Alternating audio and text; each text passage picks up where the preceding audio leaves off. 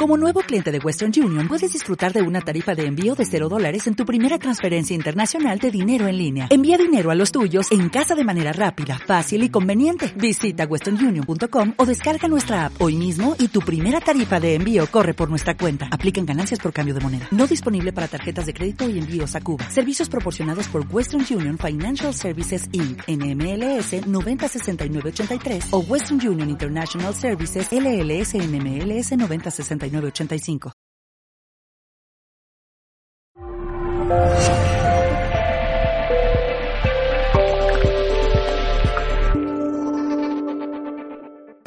Mira, la primera charla que voy a dar eh, sentado es raro en mí, pero estoy cansado de todo el fin de semana.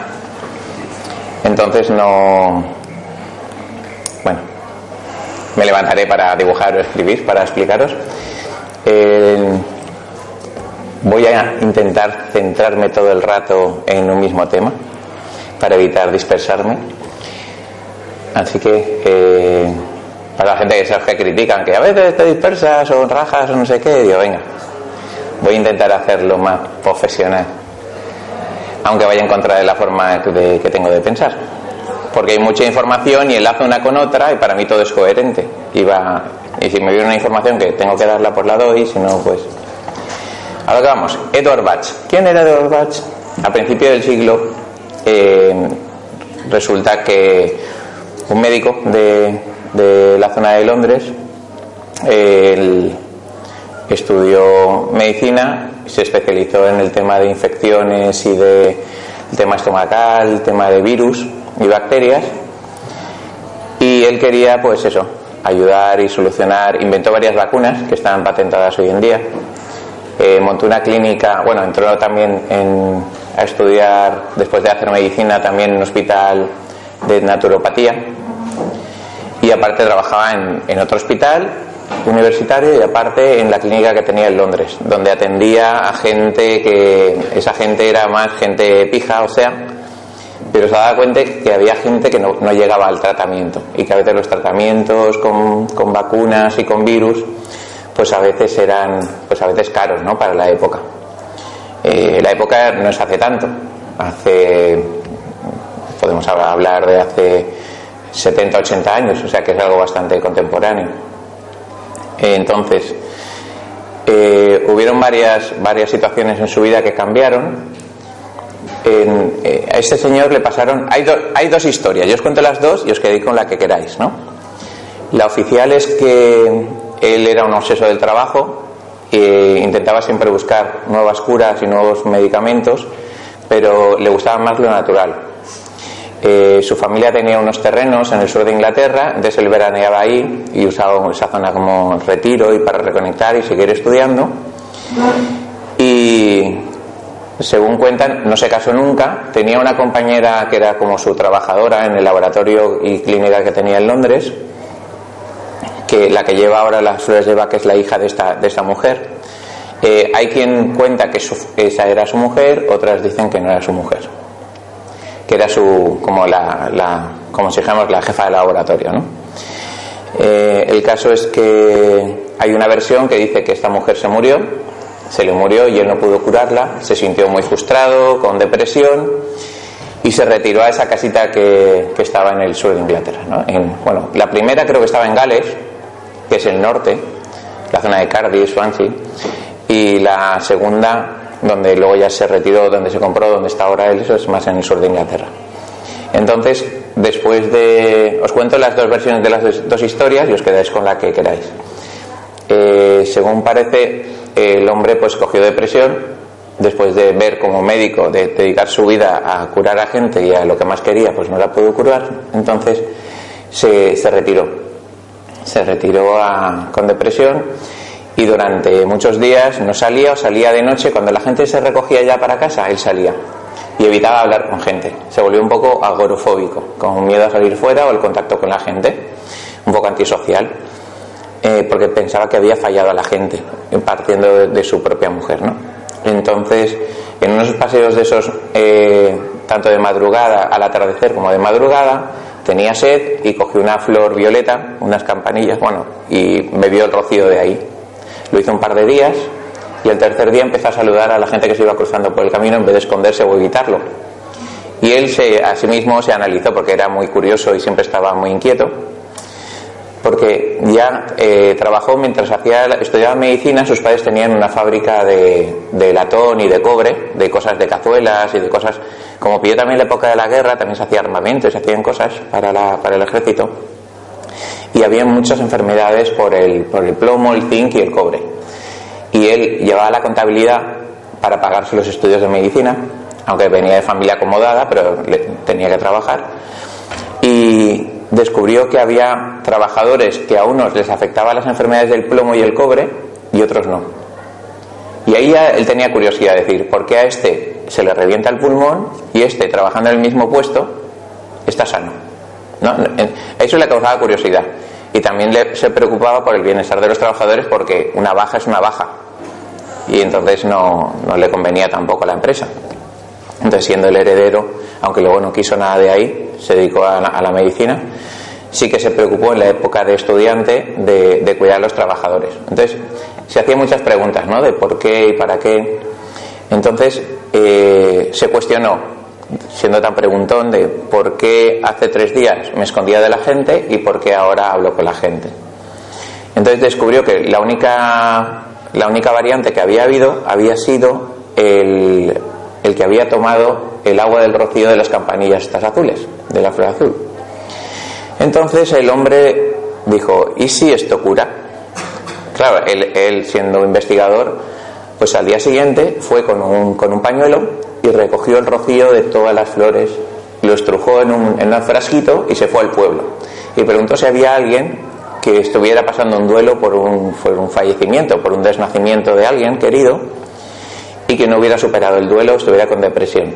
Le hablaron de una mujer que tenía depresión, entonces fue a casa de la mujer, se presentó como médico, le dijo, eh, ¿podría beber esto y paso a verla de aquí tres días? Le dio a beber el frasquito y, le dijo que tomara como unas gotas. a los tres días volvió y la mujer de vestir de negro a los tres días estaba vistiendo de colores y le había cambiado la cara se dio cuenta que el agua de esas flores había curado. De repente se corrió un poco la voz en el pueblo, se, dijo, eh, que esto cura, que no sé qué, ah, hay cola ahí en la puerta de su casa, eh, yo quiero, yo quiero. Y dijo, eh, eh, que esto, esto no es tan así, tan así. Entonces lo que hizo fue, eh, lo que hizo, bueno, esa es la, versión, este, este es ese momento, el, el por qué se retiró y por qué porque, porque, fue, porque empezó a investigar con las flores. Eh, uno, una, una, leyenda cuenta que fue porque se le murió su mujer y por eso se retiró, y la otra es porque se reventó de trabajar en, tres hospital, en dos hospitales y en su clínica, acabó reventado de trabajar y, y vamos, acabó enfermo y unos compañeros del hospital le dieron unos meses de vida. Entonces dijo que para unos meses de vida pues dejaba de trabajar y se retiraba al campo. Cuando estuvo en el campo fue cuando le pasó esto, a raíz de esa depresión. Según esa versión, él no estaba casado, él estaba como compañera de vida o de, trabajo, la mujer esta que, hacía, que trabajaba con él en el laboratorio, que no se murió, sino que él estuvo a punto de morir y le dieron meses de vida, entonces se retiró y empezó a investigar a ver qué, cómo podía hacer o qué podía hacer. Cuando descubrió lo de las flores, empezó a investigar. Le dieron seis meses de vida, pero ya habían pasado ocho y seguía vivo y tan fresco y estaba mejorando y estaba curándose. A raíz de las flores, de la investigar, de la vida del campo y de quitarse la presión de dos hospitales y una clínica. Entonces eso le ayudó. Eh, de la gente que, que, había en el pueblo, había mucha gente que, que quería ayudar y quería preguntar y, esto. Entonces le preguntaban por enfermedad y él decía, es que yo no sé esa enfermedad con qué flor. ¿Me queréis ayudar a investigar? Entonces pues, cogía voluntarios que a día de hoy sigue habiendo voluntarios en la fundación, y les dijo si podían ayudarles. Él cuando trabajó como, como, como bacteriólogo, cuando se dedicó a investigar o su tesis doctoral, se basó en, en las enfermedades estomacales, el sistema digestivo, un, estomatólogo, por ejemplo, es desde la boca, donde comemos, a descomemos. O sea, desde, desde empezaría en lo, que es la boca al esfínter anal, como si dijéramos, con todos los estadios, ¿no? de todos los métodos que tiene el sistema digestivo. Eh, se dio cuenta en sus investigaciones en el hospital y en también tanto investigación en el hospital en posguerra como los trabajadores que él tuvo en la fábrica de su padre, como los pacientes de su clínica privada, que había clasificó siete estadios emocionales. Siete estadios emocionales que pueden cambiar a una persona, que como una persona la misma situación le puede afectar. Y como ese estadio emocional eh, va a hacer que siete virus diferentes en tu estómago te van a comer por dentro. ¿Os suena la candidiasis? Todo el mundo tiene cándida. Es una bacteria que existe. Entonces, te come por dentro. ¿Por qué unas personas se le activa y otras no?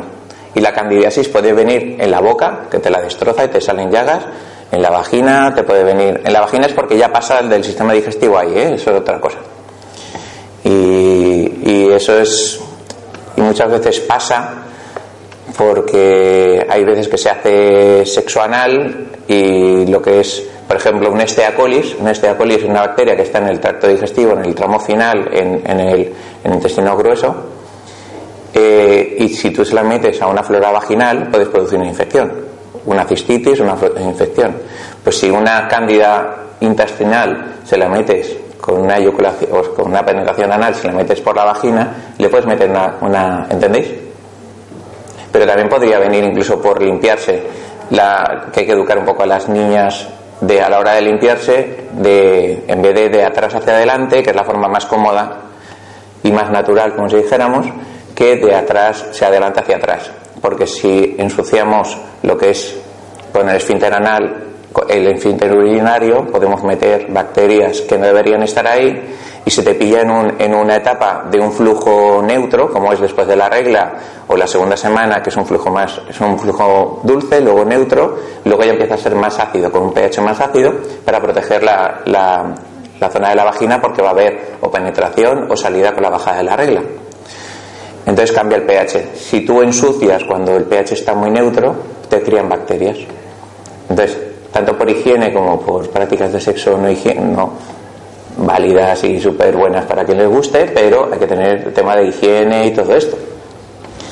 Que por ahí se descome, no se. ¿Entendéis? Que puede dar mucho gustito lo que queráis, pero eso, que cada uno haga lo que quiera en su casa, ¿no? Y que nadie juzgue, pero si es verdad que a nivel higiénico eso, pues sí que hay que tener ciertos cuidados. Entonces, en, eh, el hombre este se dio cuenta que había enfermedades y distintas personas que se les activaban las bacterias o no. Si ponemos un ejemplo de la cándida, eh, la cándida todo el mundo, pongo el ejemplo para que entendáis cómo funciona o cómo del nombre dedujo todo, todo esto. Eh, la cándida es una bacteria que está en todo, en todo pero ponte que tenemos 10 cándidas cada uno en el estómago están controladas, se alimentan de azúcar y de levaduras y están controladas por los glóbulos blancos. Los glóbulos blancos, los, como si dijéramos, va directamente proporcional a tu sistema inmune que va relacionado con tu sistema emocional positivo y alegre, va relacionado con ese sistema. O sea, si yo estoy contento, mis glóbulos blancos están súper contentos, crían, se reproducen y tengo un montón de policías cuidándome todo el cuerpo. Pero si yo estoy triste, mis policías que defienden mi cuerpo están deprimidos o muertos. Y entonces todas las bacterias que hay dentro de mi cuerpo crían y se reproducen sin control. Eso, vale, os pongo el ejemplo. Llega un momento de alguien querido, alguien que tienes un afecto especial, de repente eh, se va. Se va porque ha desnacido, se va porque te ha porque ha seguido su camino. Eso de dejado, si nunca te coge, nunca te va a dejar. O sea, si amamos, ves, ya me estoy dispersando, no. Céntrate cuando sufrimos un duelo, ¿veis? Me estoy centrando, ¿eh? Curioso. No, me. Pero bueno, si, si, sufrimos un, si sufrimos un duelo de una pérdida emocional de alguien que me nutre su amor y su cariño, lo cual lo relaciono con dulce, ¿eh? Eh, puede producir una diabetes de grupo 2, y es que mi páncreas no metaboliza bien el azúcar, sobre todo azúcares simples como o azúcares eh, como el polisacáridos, como el, azúcar blanco, los azúcares refinados, son azúcares muy refinados que, envenenan un poco. Entonces necesitas metabolizarlo, el cuerpo, y si no funciona bien el páncreas, no, no metaboliza y te puede envenenar. Entonces, un grupo 2 es el que se toma pastillas, que le sale azúcar en sangre y, y, no la conviertes en glucosa ni en hidratos de carbono, entonces te puede envenenar. ¿Qué pasa cuando yo no asimilo el azúcar? Porque alguien que me aportaba mucho dulce, mucho amor, mucho cariño, ya no está. La próxima vez que tomo azúcar, me envenena. Porque tengo esa carencia. ¿Entendéis más o menos? Eso es una diabetes, es otra cosa. Entonces, vamos con el tema de la cándida. La cándida, lo que, lo que tendríamos con la cándida es que, que de repente tenemos un momento de depresión, un momento de bajón, ay, que ya no tengo mimitos, ya no tengo, oye, que me falta esto, chocolate. O azúcar, hidratos, voy a necesitar dos cosas, dos cosas, que le encanta la cándida, dos cosas, hidratos de carbono y masas fermentadas y azúcar. Y de repente consigo una triada que es glóbulos blancos aburridos y tristes por depresión o muertos, que no me defienden el cuerpo, cándidas campando a sus anchas y alimentos dulces o calóricos que van a, a, suplir la carencia emocional, afectiva que tengo porque esa persona en la cual yo he delegado eh, todo mi equilibrio emocional ya no está. Si yo amo a la persona, eh, amaré que se haya ido con otra persona o que siga su camino naciendo y cogiendo otro cuerpo. Pero si yo quiero a esa persona, querer retener. Y si no te puedo tener, frases negativas, anti-amor son te necesito, eres mi vida, luz de mi luz, ojos de mis ojos, amor de mis amores. Te quiero, te necesito, te deseo. ¿Os suena? ¿Eh? Muy riguitón, ¿no? Eh, vale. Amor. Amor es libre, puro, incondicional, de compartir, de vivir el momento y das sin esperar respuesta. El querer es retener. ¿Qué pasa cuando ya no tienes lo que quieres? Frustración, cabreo, pérdida, abandono y duelo. Eso produce una, un, un problema en el sistema inmune, hay una depresión, aumenta la necesidad de algo calórico que calme mi sensación de ansiedad y de vacío que tengo justo al lado de la boca del estómago. Y eso también lo que conlleva es a que le esté dando, cebando y cebando a todas las bacterias y según la carencia o la emoción va a activar un tipo de bacteria. Colon irritable, todas autoinmunes. Significa, me las creo yo, psicosomáticas, no tienen origen conocido ni tienen solución conocida. Te van a drogar, te van a dopar, te van a... ¿Quién? Bueno, unos de... Bueno, no hablemos de ahí. Entonces,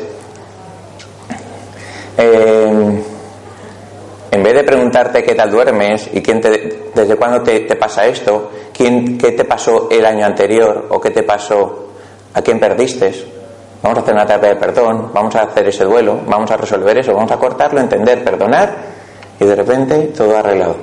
Y expresar, muy importante. Y si hay que mandarlo a hacer puñetas, se le manda. Y si hay que, o sea, ¿entendéis? Pero no te quedas esperando, ni quedas un vacío me ha abandonado, me ha dejado, me ha, me ha, me ha de qué. Eh, si tú no hubieras delegado tu corazón y se lo hubieras dado, pues no hubiera pasado. Tú puedes compartirlo y puedes caminar junto a alguien, pero no eh, ir detrás de nadie. ¿Entendéis? Porque en el momento esa persona ya no está, te pierdes. Y ese vacío lo llenas con algo, drogas, alcohol, comida, azúcar. Entonces, Edward Bach se dedicó a investigar esas, esas, esas, emociones, miedos, ansiedad, estrés, todas esas emociones, esos siete estadios, y los clasificó en, en, varios estratos, ¿no? Entonces, con estos voluntarios empezó a, empezó a, a investigar las flores que había en el entorno donde él tenía la casita, que era un entorno de tres millas que viene a ser como dos kilómetros y medio eh, 3-4 kilómetros como mucho, o sea, lo que es un radio que él podía pasear y ir cogiendo flores. Entonces se dedicó a coger flores de los colores y lo que había de cada época y empezó a hacer la forma que él había visto, que era el tema de coger el rocío. Pero ¿qué pasaba? Que eso en primavera y en otoño se podía hacer. con las flores del otoño. Pero ¿qué pasaba en verano? Que no había rocío. ¿Qué pasaba en invierno? Que había escarcha. ¿Eh? Rocío, en, bueno, escarcha en vasco, es un chiste. Eh, entonces, se le ocurrió la solarización. ¿Os suena la solarización? Vale, el, hombre este, eso, a ver, él aprendió alquimia en, en el hospital de naturopatía. Esto ya lo hacían los alquimistas antiguos. entonces, eh, simplemente es, ¿a qué hora? Voy a explicaros un poco cómo funciona la alquimia, en plan rápido, para que entendáis los conceptos, para que lo apliquéis a vosotros. ¿vale? Entonces, en la naturaleza tiene ciclos, tiene energías y tiene formas y tiene, tiene todo está vivo, todo, todo es vida, todo es vibración. Y, y si una vez entendemos esa energía podemos fluir y utilizarla a nuestro favor. Entonces, cuando la luna, vamos a hablar de la luna. La luna tiene cuatro, cuatro fases. Tiene la luna creciente, eh, llena, decreciente y nueva. Cuatro estadios. Si vamos a coger pensar que la luna, todo lo que es, es agua o líquido como la, savia, la luna creciente sube para arriba, la luna menguante baja hacia abajo. ¿Entendéis? Si yo cojo ahora en invierno, por ejemplo, un árbol, le voy a podar y lo podo en, creciente, casi en luna llena, le podo, toda la savia estaba arriba. La podo y cuando, eh, cuando ese árbol despierte lo habré desangrado, porque le he cortado toda la savia. Sin embargo, si cuando está en menguante está toda la savia recogida en el tronco y en las raíces, lo podo, arriba las ramas estaban secas, estaban vacías de savia. Entonces, cuando mueva, toda la, vida estaba ahí, harán ramas nuevas y más fuertes.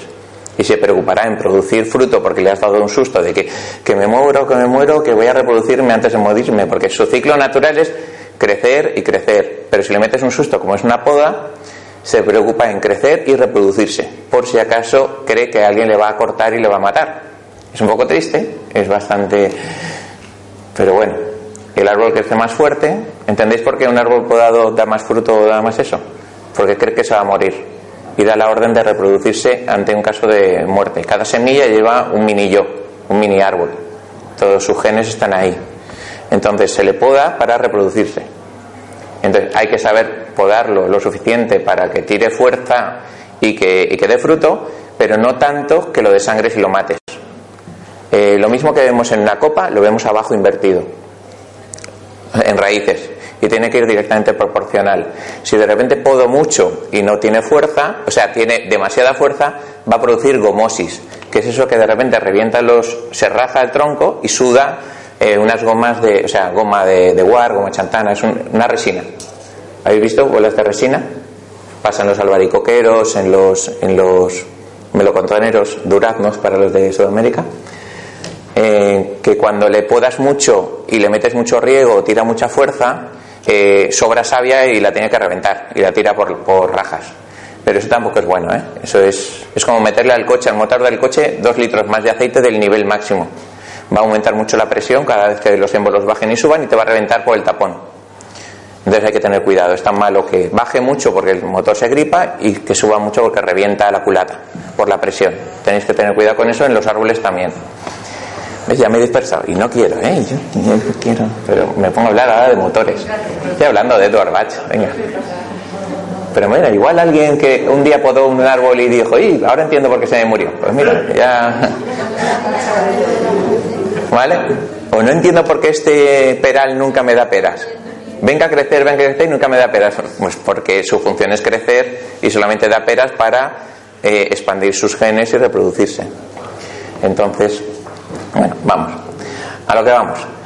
Que el hombre este investigó las flores que había en su entorno. ¿Y qué investigó? Pues mandó a los voluntarios a buscar flores, pero cuando no había rocío, ¿qué hacía? ¿Se puso a buscar a María? No se puso a buscar a. Anda, que sí, ahí con un porrito. ¡Eh! ¿Qué pasa? Porque no había marihuana. Tenía que haber investigado más este hombre y haberse ido a. Bueno, eh, lo único es que el, el cannabidol y el THC es liposoluble, no hidrosoluble, lo que significa que no, es no se disuelve en agua. Habría que hacer una infusión con leche y se queda en la materia grasa se queda en la materia grasa o en nata se queda el THC y el cannabidol. THC es alucinógeno, cannabidol es relajante. Entonces eh, no valdría, no valdría para flores de Bach porque la resina no se disuelve en agua. Entonces las, las tres técnicas que él, que él dedujo, eh, las tres eran con agua. Entonces, os cuento cómo se hace. Cuando él tuvo que recurrir a, cuando ya lo del pañuelito vio que no y que tampoco era muy higiénico y que no tenía una producción buena, entonces recurrió a técnicas de alquimia. Entonces lo que hizo fue la solarización, que es ir, en cuarto creciente. Vamos a coger flores, flores. ¿Cuándo tendrá más fuerza de vida y la savia más arriba? En cuarto creciente, ¿cierto? Entonces en cuarto creciente tenemos toda la savia y todo el empuje hacia arriba. Luego, eh, ¿a qué hora sería? Vamos a coger flores. Significa que es cuando en el momento del cenit del sol más alto, cuando la flor se abre más y coge toda la radiación y el poder del sol a nivel alquímico. Eso significa que la hora mejor es de 12, de 12 a 4 o de 11 a 4. O sea, van a estar como unas 3, 4 horas al sol, desde las 12 hasta las 4 de la tarde al sol. Entonces, vamos con un bol grande de cristal, eh, le ponemos un dedo de agua mineral o agua de, lluvia o agua de aljibe, agua de manantial o agua mineral en caso de. Nos vamos a la planta con una tijerita. Le pedimos permiso a la planta. Si os podéis arrodillar con la rodilla como sintáis, pero si la idea es respeto, humildad y amor. a ver, en el tema de alquimia influye la hora, tu intención, tu amor, tu conexión con la tierra, el respeto. O sea, es todo un conjunto de cosas. Estamos haciendo magia, estamos creando y conectándonos con la madre tierra. Es súper puro y súper, para mí es muy importante. Y pequeños detalles como eh, eh, arrodillarme ante la planta. No, no, hace falta las dos rodillas, sino compostarme con una, con una rodilla. Agachar mi cabeza alineando mi corazón con la planta, mi cabeza la muestro. O sea, es como, te pido permiso, te pido permiso y con amor, le, si quieres mentalmente o verbalmente, le pides sus flores. Le vamos a dejar siempre el 30% de la planta. Nunca cojamos todas. Una vez lo hice y me sentí fatal. Sentí la pena y la tristeza de esa planta. Le sentí llorar. De, me has quitado todas las flores, ¿qué voy a dar ahora a las abejas? ¿Qué voy ahora? O sea, ya no estoy guapa, ya no estoy, ¿entendéis? Sentí la tristeza esa. ¿Estaré rayado? Pues sí, seguramente. Prefiero ser un loco feliz que uno que esté viendo la tele. Pero bueno, cada uno elige en qué quiere gastar su vida. Y resulta que me sentí muy triste. Entonces me di cuenta que dejándole unas ramas, calculando así a ojo un 30% de la planta, la planta está feliz, me, me aporta eso, yo le pido permiso, inclinándome y, dándole. Y luego cuando acabo le doy las gracias. No se tocan las flores. A ver, si quieres, toca las flores. Los puristas, con el, el bol, pan debajo, una, una tijerita, pum, se suelen gastar unas tijeras de podar bonsáis. Son como unas como una, ¿las habéis visto? También se usan para cortar los puros, la punta del puro. Son unas, unas tijeras como unas podadoras pequeñitas. Vale cualquier cosa. Pones el bol debajo con un dedo de agua, empiezas a cortar florecitas.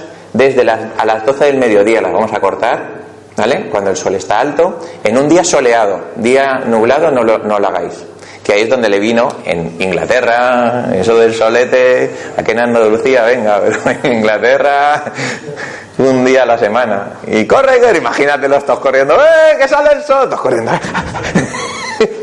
todos con los como locos ahí, como cogiendo caracoles. ¿Dónde van a estar los locos las flores? ¡Hala! Tenía que ser un espectáculo el día que salía sol en la zona del pueblo este. 300 eh, voluntarios buscando flores Que se va el sol todo depresivo. Hola, ya ha ido el sol, ya no se puede. Hola, la basura, el mes que viene. Y claro, imagínate, hay flores que solamente florecen una semana o dos semanas al año. Que tiene que coincidir, que haya en tu zona, que, que, que haga, que haga bueno, que haga sol y. ¿Entendéis? Como, como esté nublado y esté lloviendo ya no puedes, con la solarización. Y el tío se tiró tres años ahí como, ala, ya no puedo, ala, ya no puedo. 16 años para desarrollar todos los remedios. Imagínate la de fracasos y la de pruebas, ¿no? Entonces, vio que con lo de la solarización, o sea, tú te vas ahora al campo. Os recomiendo que lo hagáis con las plantas de aquí, ¿eh? Porque él investigó las de allí. Pero no es la verdad, ni es lo que es, es lo que había en su entorno que también causualmente resuelve las enfermedades de su entorno. ¿Entendéis? Más o menos. El, veneno siempre tiene el, antídoto, el está al lado siempre. Entonces, un, por ejemplo, alguien que tiene un cáncer de un cáncer de, por ejemplo, de colon, seguro que en su entorno hay calanchoe. Y un cáncer producido por una radiación electromagnética de una torre de alta tensión, eh, que claro, entre que a cierto... Ay, ya iba a hablar de ciertos temas. Venga. No, iba a decir que conviene, ¿no? Que mueras pronto, que cotices mucho y mueras pronto. Y que, pero no toquemos esto. Estamos hablando de soluciones, no rajando el problema. Venga. Entonces. A ver, los, los transformadores de electricidad eh, deberían estar a un kilómetro de cualquier persona viva, porque su radiación, su zumbido, mata y desequilibra el sistema electromagnético de la persona y la, la destruye. Y va a somatizar muchas enfermedades, en especial cáncer. Los cables de alta tensión tienen una radiación que hay que estar, vivir a 300 metros de cualquier cable de alta tensión de alta. Está media y baja. Está alta, media y baja. Vale. Los transformadores la recogen de alta y la transforman a media y luego en las casas tenemos la de baja. ¿Entendéis más o menos cómo funciona? Vale. Pues esos radiadores tienen un zumbido. Nosotros tenemos un campo electromagnético. Nuestras neuronas funcionan por impulsos eléctricos. Nuestro latido del corazón funciona por impulso eléctrico.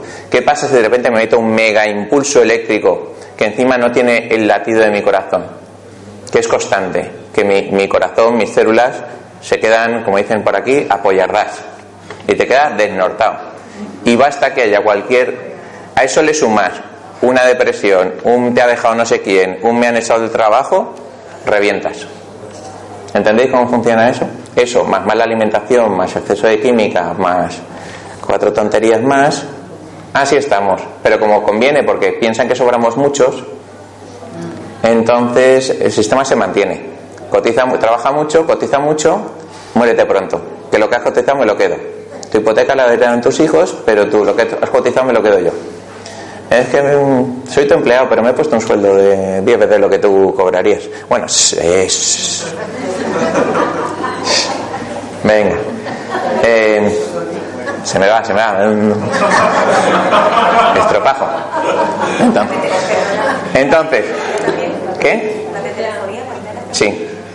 Entonces, ¿qué lo que pasa? Eh, sí, lo que hacen es que hacen un baremo, es como con el tema del, del tabaco. Las de telefonía también pasa, pero ponen una balanza que perjudica y que compensa. Es como el tema del cáncer de pulmón. Eh, ahora mismo hay una cuenta, una balanza, que es impuesto sobre el tabaco, eh, gasto sanitario por el cáncer de pulmón. Mientras este, el impuesto del tabaco esté un millón de euros al año más caro que lo que cuesta el tema de las muertes de funciones oncológicas por cáncer de pulmón y de garganta, van a mantener el tabaco como droga legal hipócritas. Bueno, eh, y como conviene mantener el sistema para que muera la gente, pues oye, que se, que se suiciden. Mientras me paguen con impuestos, ¿eh? Eh, no entremos en. Bueno, es que me tiréis de la lengua, ¿eh? Que no me saquéis de esos temas. De, de, entonces, pero es todo mentira, ¿eh? Aviso, aviso, ¿eh? Que YouTube, todo mentira. Soy mentiroso compulsivo, un charlatán y un vende humos. Así que, qué a gusto me quedo allí. Todo mentira, que nadie me diga nada. Eh, yo digo lo que me sale de y tú ya el problema es tuyo, pero es mentira. Entonces, sigamos con esto. Solarización. Pongo al sol de 12. Voy a una planta. ¿De qué color, de qué, cuántos pétalos? Ahora os explico también cómo, cómo dedujo todo eso. Os voy a explicar las tres técnicas. Y luego eh, desarrollamos, o sea, os explico cómo llegó al tema de las flores. El, tema es que, que, la técnica es sacar la esencia vital, la energía, la magia, la, vida de esa flor a través del agua y usar el sol como catalizador alquímico para transmitir la, la energía de la planta, llevarla al agua de la forma más pura y más limpia. Por eso hay que evitar el tocar la planta, ir con una intención y un corazón muy limpio, nunca con la intención ni hacer negocio, ni hacer daño, ni, o sea, muy claro el corazón y la mente. Eso, porfa, sí que por respetar la planta y porque estamos haciendo algo que es magia. Entonces, Eh, vamos a la planta, nos inclinamos, vamos con un bol limpio, con agua de lluvia, no de tormenta, porque el agua de tormenta lleva carga electrostática de los rayos y mucha carga que los, los como si dijéramos, los átomos no están igual que un agua reposada o un agua de manantial. Diferente, un agua de aljibe de tormenta es diferente a un agua de manantial o agua, ¿entendéis? Mejor ese agua, o si es de lluvia de tormenta, que pase una semana o dos que pierda esa carga.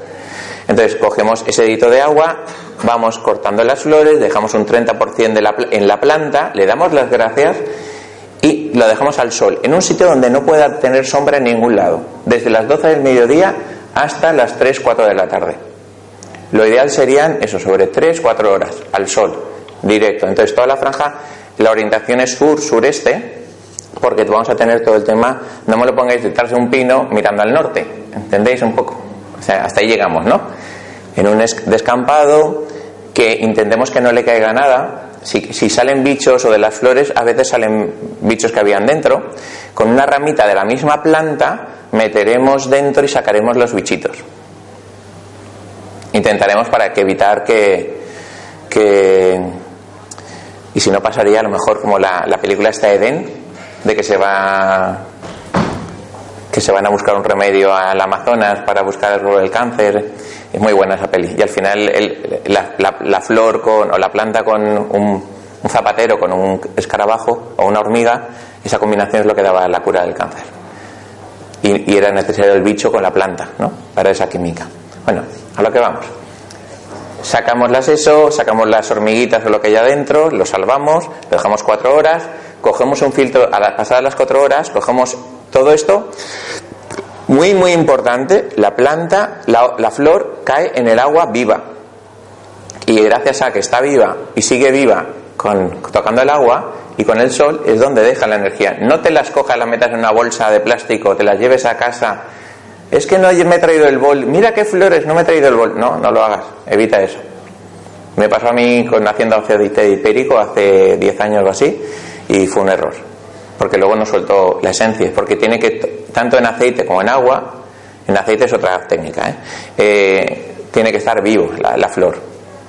Eh, entonces, ya han pasado las cuatro horas, cojo un, recipiente, una, una, jarra de medir, si puede ser de cristal mejor, si no de plástico, bien limpia, pongo un filtro de papel, lo ideal sería estos de, estos de café, de la mielita de estos, el de, de cono, o los de té, vuelco ese agua con las flores, las flores les doy las gracias y las devuelvo al campo, y el, ese agua lleva toda la esencia, toda la energía de esa flor. Esa flor la clasificaremos, pondremos el, nombre científico, en latín se pone, se pone, la ponemos en mayúscula, ponemos el día, ponemos la hora, eso en, el bote donde la guardemos.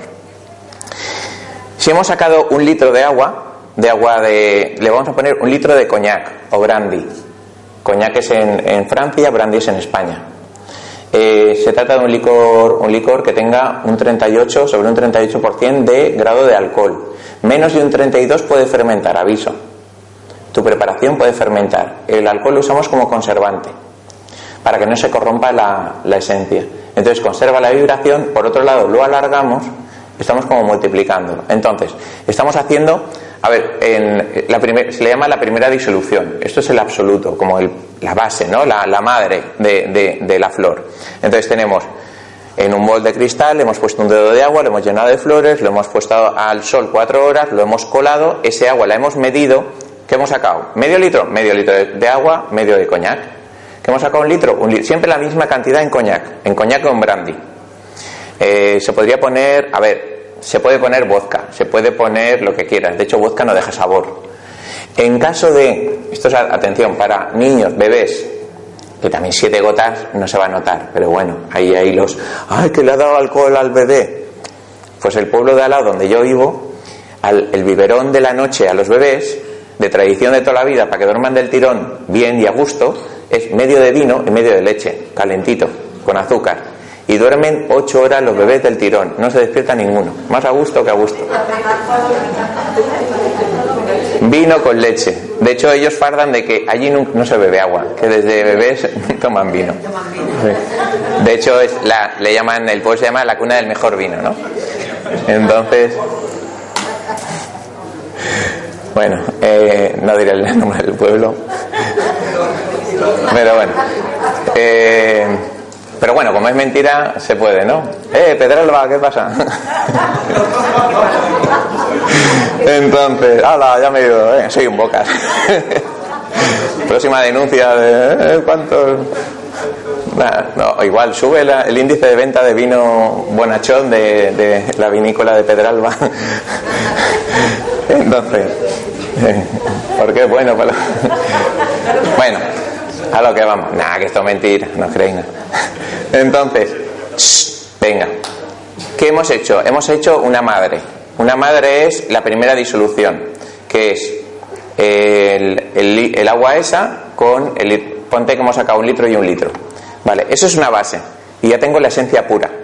Ahora me voy a coger las botellitas esas que veis que venden, cojo de esa madre, le cojo 15 gotas, la meto y, le meto 30 mililitros de 30 eh, mililitros de, de coñac y la alargo. Esa es la segunda disolución, esa es la que compramos. O sea, imagínate el beneficio, bueno, no entremos en negocios, pero bueno, que es rentable, quiero decir, que dura, que alarga. Entonces, hemos metido sobre 15 gotas de esa madre que ya había un litro de agua y un litro de coñac. En Mercadona el coñac vale a 6,80 y el agua es agua de manantial.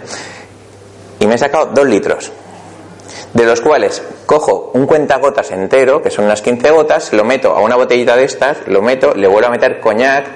Muy importante. Ahora, lo, lo tapo, le pongo la, la rosquita, pum, pum, en, en, esta zona de aquí. Yo lo hago aquí, en esta zona. Aquí está el plexo solar. Entonces lo que hago es que cojo y empiezo a pum, pum, a darle como golpecitos aquí, pum, pum. Sería, ponte que es este el bote, ¿no? Estoy batiendo. Acabo de meter la madre, las, perdón, 15 gotas, le acabo de llenar de coñac hasta, hasta arriba, tapo con el gotas hablamos de las que ya se venden, ¿eh? Y me la pongo aquí de 1 a 5 minutos, lo que me canse, ¿vale? Estoy batiéndolo. En, los laboratorios, si habéis visto, hay centrifugadores, batidores, estamos como mezclando todo y alargando. Estamos como haciendo, como se hace el agua diamantina, que se alarga y se. Pues. Vamos haciendo así, de 1 a 5 minutos. Ya tenemos multiplicado esas 15 gotas, ahora es todo el frasco. Segunda disolución tenemos aquí, que es el agua de rosa mosqueta, por ejemplo, ¿no? Porque hemos cogido rosa, por ejemplo. Vale, una disolución. La rosa mosqueta es una rosa salvaje de una flor pequeñita, muy perfumada, de un rosal silvestre del campo. Vale. Vamos a, para que veáis de dónde se deduce. Vale, la rosa es de color rojo, rosa rojizo. ¿Qué chakra corresponde? ¿Qué emoción nos transmite? El primero, base, chakra base. El primero es sexo, es toma de tierra, es fuerza, empuje, ¿no? Vale, la rosa mosqueta es una rosa salvaje, eh, por lo tanto, tenemos, podríamos entender un amor salvaje, una pasión, un fuego. ¿Lo veríamos así? Vale. El, la rosa tiene un montón de pétalos. En, la iconografía hinduista, las reencarnaciones se representan como pétalos de, loto. Cada pétalo exterior representa una, una vida, una reencarnación densa una reencarnación en esta mato, en esta me matan, en esta viola, en esta me violan, en esta robo, en esta me roban, ¿entendéis? Yo voy recorriendo el loto hacia adentro, buscando cada vez el conocimiento de la luz y llegar a la fuente, que es la corona de, estambres y pistilos dorada que hay en el medio, que es llegar a Dios, que es la fuente. Entonces, cuando llegas a la fuente tienes dos opciones, te quedas y eres luz o eh, eliges por amor volver al camino, a mitad camino, para ayudar a otros a encontrar la luz. Entonces, vamos pasando, en el hinduismo es un, es un loto, para, en, la cultura eh, celta o la cultura europea es una rosa. ¿Os suena la sociedad Rosa Cruz? ¿Os suena, o sea, ¿os suena la iconografía de la rosa? Hay varias flores que hablan de, da muchos mensajes. La flor de lis, por ejemplo, que es un lirio, eh, la rosa, por ejemplo. O sea, tenemos, tenemos muchas flores en nuestra cultura que llevan mucho mensaje alquímico metafísico. Nos habla de florecer,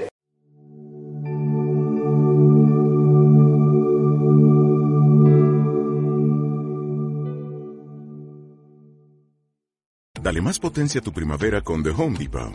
Obtén una potencia similar a la de la gasolina para podar, recortar y soplar con el sistema OnePlus de 18 voltios de Ryobi desde solo 89 dólares. Potencia para podar un tercio de un acre con una carga. Potencia para recortar el césped que dura hasta dos horas. Y fuerza de soplado de 110 millas por hora. Todo con una batería intercambiable. Llévate el sistema inalámbrico OnePlus de 18 voltios de Ryobi. Solo en The Home Depot. Haces más. Logras más.